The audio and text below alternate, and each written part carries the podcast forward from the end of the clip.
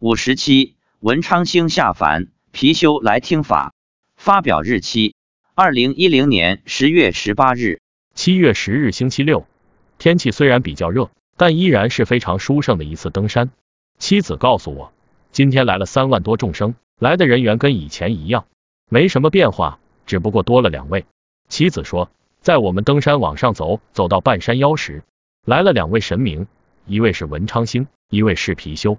我问文昌星怎么来了，妻子说是观世音菩萨叫他下来的，叫他下来跟他沟通沟通。妻子介绍说，文昌星是天上一颗发光的星，这位神是一位白胡子老翁，胡子很长，头戴八角帽，就是《三国演义》里诸葛亮戴的那种帽子。我问文昌星是不是中国哪个朝代的人去世后上去当的？妻子说是商代的人。我问那他会当文昌星多久？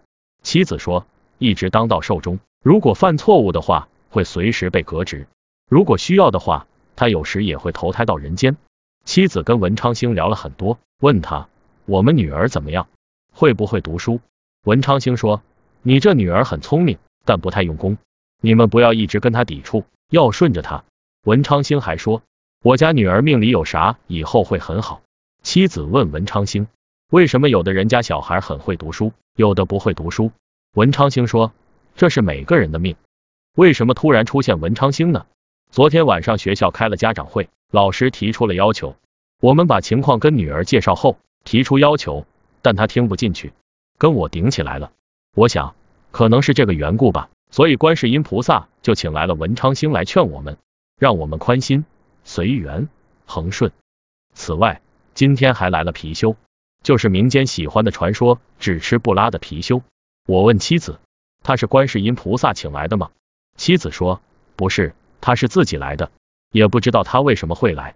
我问貔貅长什么样？妻子说身体有十几二十米长，差不多马路宽度那么长，身体跟人身体大小差不多，他的头跟龙的头一样。妻子问貔貅，传说貔貅是龙王的第九个儿子，是不是这样？貔貅说。是真的，他的职责是替人守财。貔貅是龙的九子，龙自然会有形变，可大可小。以后会做详细介绍，介绍他们是如何护法的。写到这里，我想起了两三年前我家与貔貅的渊源。